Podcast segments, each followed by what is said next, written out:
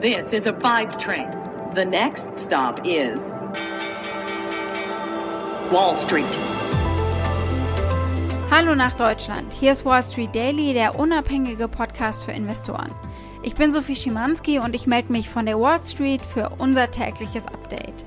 Schön, dass ihr zum zweiten Mal mit dabei seid. Zusammen schauen wir jetzt auf die Märkte hier und darauf, was gerade passiert in der Frühe in New York. Es ist ja noch recht früh am Tag, aber nicht zu früh, um sich vorzubereiten.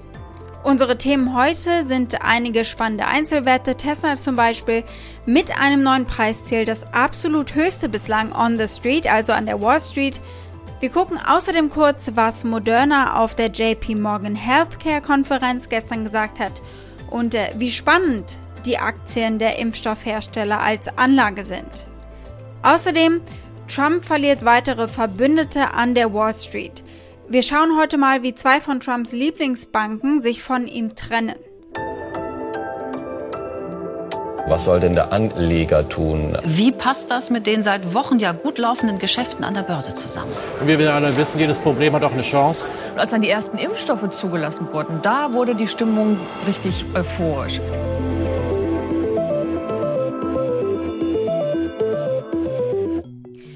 Ein Blick auf den frühen Handelsmorgen. Es ist ein relativ ruhiger Morgen an der Wall Street. Die Aktien laufen nach wie vor eher seitwärts. Staatsanleihen und Dollar ziehen leicht an. Ebenso äh, der Goldpreis. Bitcoin hat sich über Nacht so ein bisschen erholt, aber hat bereits begonnen wieder zu fallen. Also wer Zweifel daran hatte, wie volatil Bitcoin vor allem dieser Tage sein kann, der kann sich jetzt sicher sein. Es ist wirklich schwindelerregend. Als erstes möchte ich mit euch gucken auf äh, die Rallye und wie die aufgebaut ist. Wo stehen wir eigentlich gerade?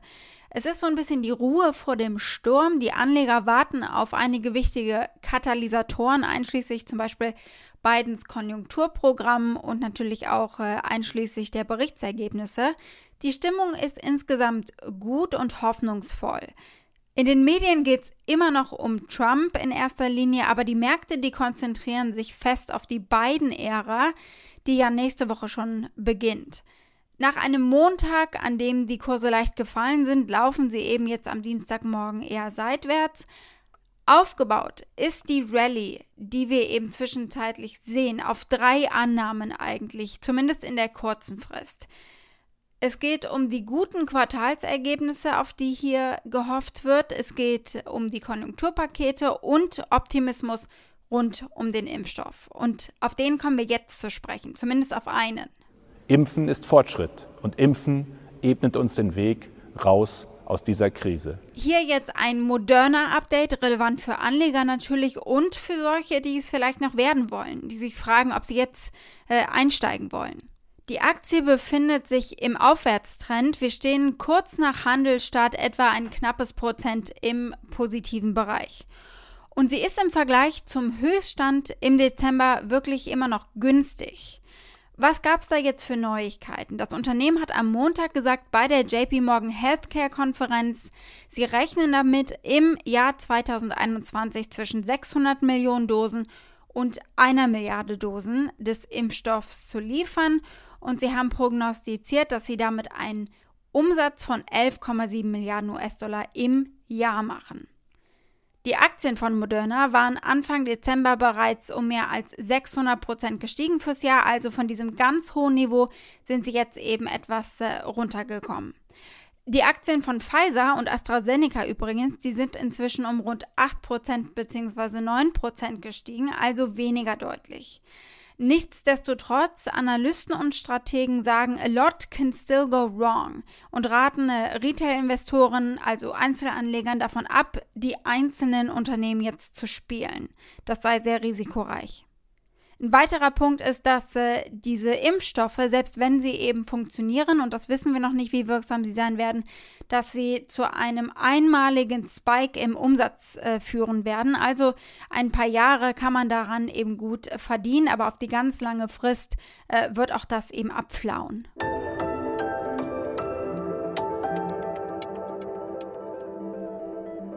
Wir werfen als nächstes einen Blick auf äh, Trump und die Banken. Gestern haben wir an dieser Stelle über Banken gesprochen, die ihre Parteispenden an beide Seiten stoppen. Und äh, zwei weitere Banken wollen jetzt die Spuren Trumps abwaschen, sozusagen. Die Deutsche Bank wird keine Geschäfte mehr mit äh, Trump oder sein Unternehmen machen. Das heißt es aus vertraulichen Quellen. Er schuldet dem Kreditgeber mehr als 300 Millionen Dollar zu diesem Zeitpunkt. Und äh, die Deutsche Bank dürfte sich damit einen Gefallen tun, denn es war ja eine dubiose Verbindung, die ins Scheinwerferlicht geraten war, als auch eine sehr problematische Beziehung eben.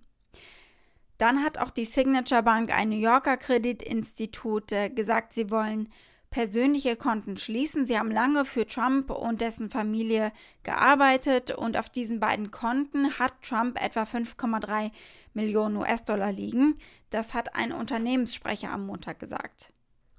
Als nächstes gucken wir auf die Walmart-Aktie. Walmart will ein Fintech-Startup gründen, gemeinsam mit dem Wagniskapitalunternehmen, mit dem VC-Unternehmen Ribbit Capital, einer der Investmentfirmen, die hinter Robinhood stecken. Das ist ein Robo-Advisor. Sie haben noch nicht gesagt, wann genau es welche Produkte geben soll, aber sie sollen für Walmart Angestellte und Kunden zur Verfügung stehen. Das Unternehmen ist dann ein eigenes Unternehmen, mehrheitlich aber im Besitz eben von Walmart. Der Einzelhandelsriese interagiert natürlich mit Millionen von Amerikanern und Kunden und äh, wegen der Breite der Zielgruppe oder Kunden sind da eben auch einige mit dabei, die keine Bank, geschweige denn einen Finanzberater haben. Und damit müssen sich die Banken jetzt nicht nur mit Fintech-Unternehmen messen, sondern jetzt steigt eben auch noch ein Einzelhändler ein. John Ferner, der CEO von Walmart in den USA, hat in einer Pressemitteilung geschrieben, Kunden hätten deutlich gemacht, dass sie im Finanzdienstleistungsbereich mehr von Walmart sehen wollen. Na dann? What about being a member of humanity? With all of its questions, challenges, possibilities and hope und mit all dem Bedarf für Finanzdienstleistungen sozusagen. Das hätten Sie vielleicht in Ihrem Werbespot noch mit hinzunehmen können.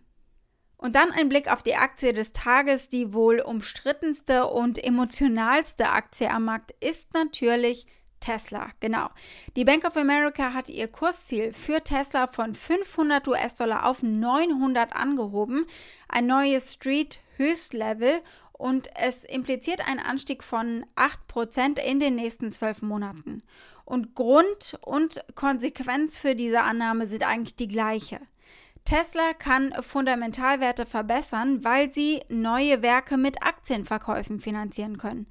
Das wiederum heißt, dass sie mehr produzieren können und das wiederum richtig dürfte den Aktienpreis nach oben treiben und voilà, der Kreislauf geht wieder von vorne los. Dieser Trend des No-Cost-Capitals sichert Teslas Status als dominierender Hersteller von Elektrofahrzeugen. Die Aktie legt deshalb zu und das tut sie deutlich, etwa 6 bis 7 Prozent am Dienstagmorgen. Und noch am Rande, Musk hat ja seinen Followern einen missverständlichen Tipp gegeben. Er sagte, sie sollten Signal nutzen. Auf Twitter hat er das geschrieben. Signal ist eine sichere Alternative zu WhatsApp. Daraufhin kletterte die Aktie jetzt eines Geräteherstellers namens Signal Advance um mehr als 400 Prozent am Montag, obwohl die Messaging-App natürlich überhaupt nichts mit diesem Unternehmen zu tun hat. Signal Advance, das 2015 und 2016 keine Einnahmen gemacht hat, ist jetzt mehr als 3 Milliarden US-Dollar wert. Musk und die Aktienmärkte, oder? Er kann Raketen bauen und äh, die gesamte Autoindustrie auf den Kopf stellen, aber das mit den Tweets und den Aktien muss er vielleicht nochmal üben. Vor diesem Hintergrund finde ich dieses alte Statement aus 2014 irgendwie ganz lustig. Damals war das übrigens auf den eigenen Aktienpreis bezogen. Die Reporterin fragt, ob er die Aktienbewegung der Tesla-Aktie aufgrund eines Tweets überraschend findet. Ja, sagt Musk ganz ehrlich. Um, yes, I mean that that seems like an unlikely thing to happen just based on a tweet, but um, I, I, don't know. Yeah, maybe it's surprising. Um, I, I, don't really follow the stock that much. I'm, you know, because um, I think sometimes the stock moves for kind of random reasons. Ja, oder weil Elon irgendwas getweetet hat. Wall Street. Das war's mit Wall Street Daily. Schreibt mir doch, wenn euch eine Aktie beschäftigt oder ein bestimmtes Unternehmen, dann können wir das gemeinsam gerne besprechen. Das dann alles an wall-street-daily at mediapioneer.com. Ich wünsche euch einen schönen Abend. Wir hören uns morgen wieder um die gleiche Zeit. Eure Sophie aus New York.